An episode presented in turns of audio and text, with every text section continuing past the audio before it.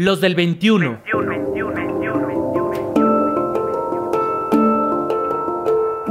Hombres en movimiento. En movimiento, en movimiento, en movimiento, en movimiento. Rutas para la paz.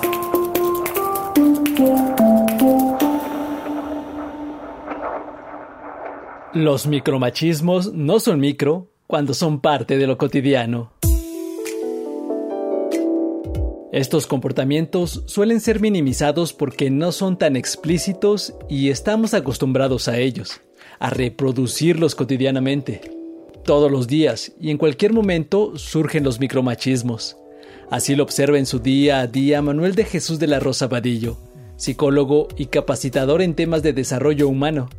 Siempre que habla en grupos de reflexión o en sesiones virtuales como esta, él invita a las personas presentes a hacerse estas preguntas. ¿Te has detectado como machista alguna vez? ¿Lo has detectado con la gente que está a tu alrededor? Probablemente habrás escuchado el comentario entre amigos y amigas, no, pues estuve haciendo esto y me dejé llevar como gorda en tobogán.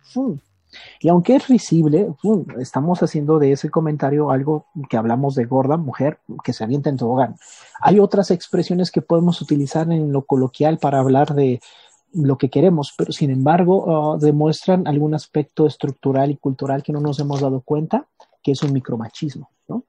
No solamente hablar de, de gordas o gordos, ¿no? No somos gordofóbicos, pero sin embargo también eso es una cuestión despectiva para los que están luchando con una cuestión de su salud corporal. Lamentablemente se ejercen muchos micromachismos o machismos invisibles que no nos damos cuenta que pueden alterar a otros. La idea de hablar de esto es poder visibilizar esta situación y que cada oyente, hombre y mujer que esté en este Zoom o que lo vea posteriormente en repeticiones en otras redes sociales, podamos eh, darnos cuenta de qué es lo que hay que hacer. No es un problema de unos cuantos hombres malos, se trata de un tema estructural. Son comportamientos que aprendemos desde la infancia, desde la niñez con nuestra familia y que sin darnos cuenta lo transmitimos a las nuevas generaciones, incluso siendo mujeres. ¿Machista yo? ¿Cómo creen? Si yo cocino, plancho y hago todas esas cosas de mujeres. Este tipo de frases son muy comunes.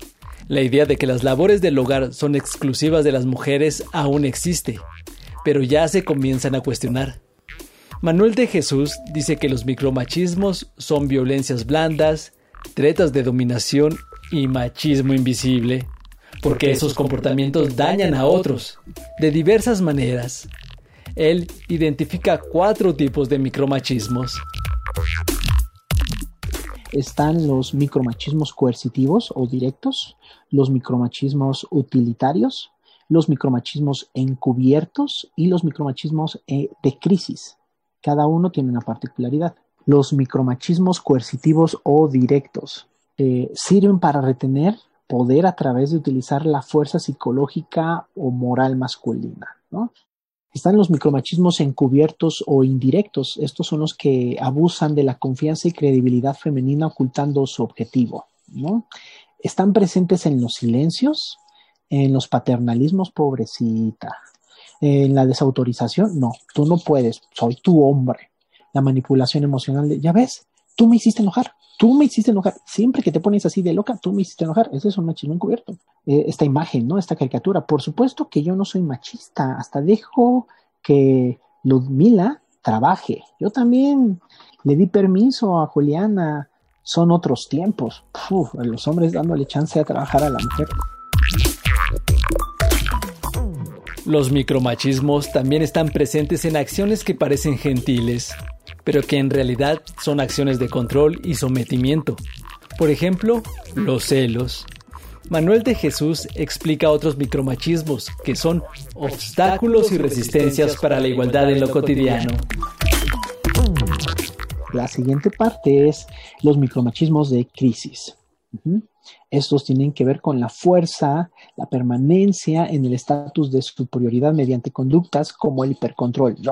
Mantente aquí, tú no lo puedes hacer, ¿no? A ver, yo, yo, yo te estoy cuidando y por eso te digo que no salgas de la casa. Este, ten cuidado, hermana, porque pues te pueden hacer daño, no vayas sola, yo te acompaño. Sí, sabemos que estamos en una sociedad altamente violenta y que hay mucha inseguridad en nuestra República Mexicana, pero a veces puede parecer hipercontrol, ¿no? Y nada más las mujeres salen a ciertas cosas que no es la libertad, ¿no? La última son los micromachismos utilitarios. Estos micromachismos fuerzan la disponibilidad femenina a, fracturando o sufructuando y aprovechándose de diversos aspectos como domésticos y de cuidados, y sobre todo porque el comportamiento femenino tradicional moviliza alguna área y se aprovecha de ellos, ¿no? Como la mujer tiende a ser más responsable que el hombre en algunos casos, pues los hombres aprovechan de eso. Ah, pues ya que eres más responsable, ayúdame. Los estereotipos de género sustentan los micromachismos. Por eso en la casa, en la calle, en la oficina, en todos lados, es común escuchar frases como calladitas se ven más bonitas.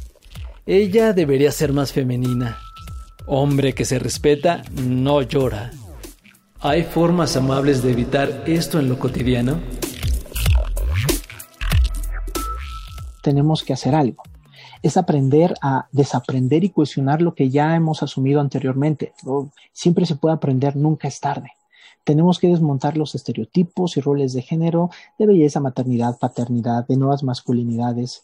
Eh, tenemos que aprender a, los hombres a trabajar esta equidad eh, y esta igualdad en actividades eh, que nos corresponden a todos y no solamente dejarlo exclusivamente a la dinámica de mujeres. Es lo que nos corresponde a cada uno de nosotros que vivimos en una casa.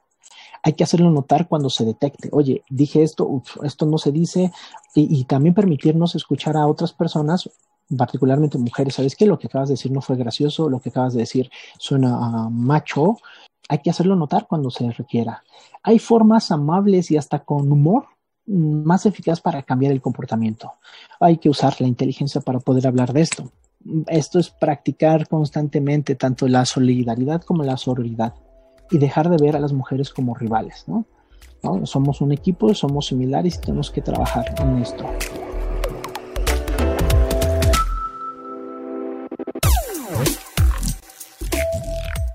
Los micromachismos tienen efectos negativos en la psique y en las emociones de las personas a quienes van dirigidos, entre ellos inhibición, fatiga crónica, sentimiento de incapacidad, deterioro de la autoestima y más. En las primeras décadas del siglo XXI han surgido otras formas de micromachismo. El mansplaining, la necesidad de los hombres de aparentar que saben más que las otras.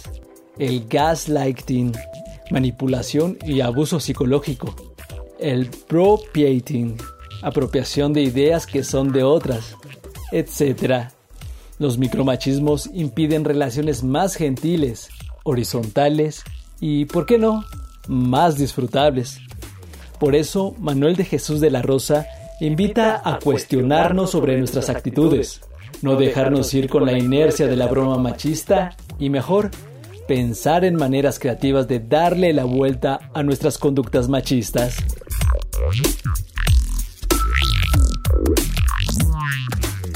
cómplices.org.mx.